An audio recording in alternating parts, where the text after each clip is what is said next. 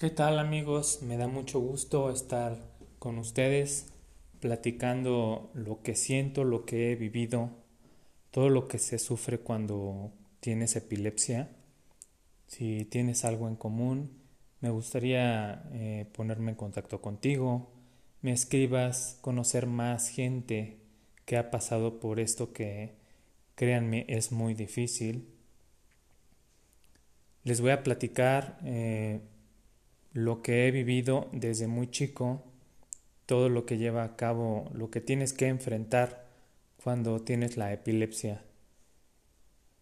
Van a ser em, muchos, muchas pláticas las que voy a llevar a cabo porque sí es algo difícil y les voy a dar a entender lo que se siente estando cuando tienes que ir a la escuela y no cuentas con tus papás, tienes que apoyarlos porque tus papás trabajan y tú tienes que irte, que apoyar a la familia, subiéndote al camión, tienes que saber a qué hora levantarte, a qué hora bañarte, caminar para presentarte a que te den eh, seguimiento para llevar a la escuela y bueno, en este caso eh, fue muy difícil para mí.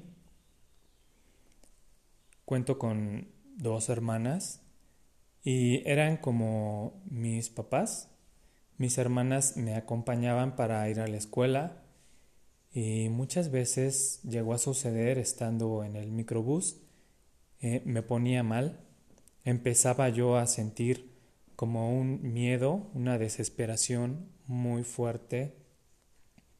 Es un sentimiento inexplicable porque en, ese momento tú crees o sientes que ya te vas a morir, que se te están cayendo muchas piedras encima, te da un, un miedo, una desesperación indescriptible.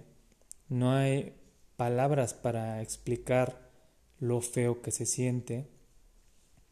Y en esos momentos te das cuenta de lo importante que es si es que quieres vivir o no quieres vivir, tienes que llevar a cabo, darte cuenta de, de tus familiares. Y créanme, en ese momento yo veía a mis hermanas preocupadas, eh, la mayor de 15 años, la menor de 11, y yo con 13 años que tenía ese sentimiento muy feo, de repente me desconectaba, me ya no me daba cuenta de lo que sucedía.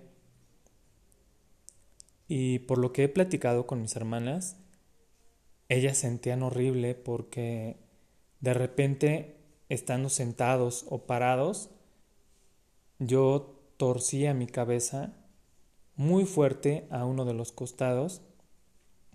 Mis ojos eh, se ponían, o mejor dicho, hagan de cuenta que estaba viendo hacia arriba cada vez más para arriba, entonces mis ojos quedaban blancos completamente, con la cabeza, la cabeza torcida, un, un movimiento de la boca muy fuerte, como ya mordiendo o masticando algo. Toda la gente que estaba alrededor se alejaba, asustados, hagan de cuenta que les daba asco. Mis hermanitas llorando, lo que me platican. Y cuando yo despertaba, en ese momento tú te sientes como muy cansado, te sientes enojado, desesperado, no puedes hablar, pero puedes observar qué es lo que está pasando, qué es, por qué me ven así, por qué todos se alejan de mí, por qué mis hermanas están llorando. No entiendo qué es lo que está pasando necesito saber más. Y todo esto es lo que piensas, no puedes hablar. Es algo inexplicable, un sentimiento muy fuerte. Y una vez que mis hermanitas me ayudaban, bajábamos del microbús, ellas llorando, uno sintiéndose impotente y, y sin darse cuenta estás enojado, yo, yo no sabía por qué, pero el sentimiento con mis hermanitas era muy fuerte y tenía la necesidad de mi papá, de mi mamá. Me llevaban a la escuela y en ese momento yo no yo las veía, no dejaban de llorar. Te da una impotencia ellas dejándome en la escuela y despidiéndose, llorando horrible. Yo sentía feo porque la señora que me recibía en la escuela eh, se me quedaba viendo feo.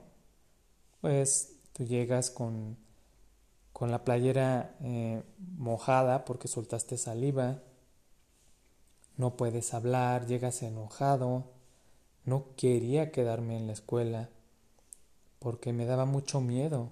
Entonces yo agarraba a mi hermanita con 11 años, la abrazaba fuerte y le decía no me dejes. Y la mayor, con 15 años, no me soltaba y me decía hermanito, no me gustaría dejarte. Por favor, cuando sea tu salida, no te salgas, nosotras venimos por ti. Y sí, así era todo daban la salida, yo me sentaba eh, con la señora que abría y cerraba la puerta y hasta que llegaban mis hermanitas salía de la escuela y nos íbamos de regreso. Era caminar para donde salía el camión y con un miedo indescriptible porque tú no sabes si te vas a poner mal. Mis hermanitas con el papel como de mamá papá y bueno, es algo muy fuerte. Una vez que llegábamos a la casa, mi mamá trabajando, mi papá eh, se olvidó de la familia. Entonces mi hermana mayor empezó a tomar un papel como de mamá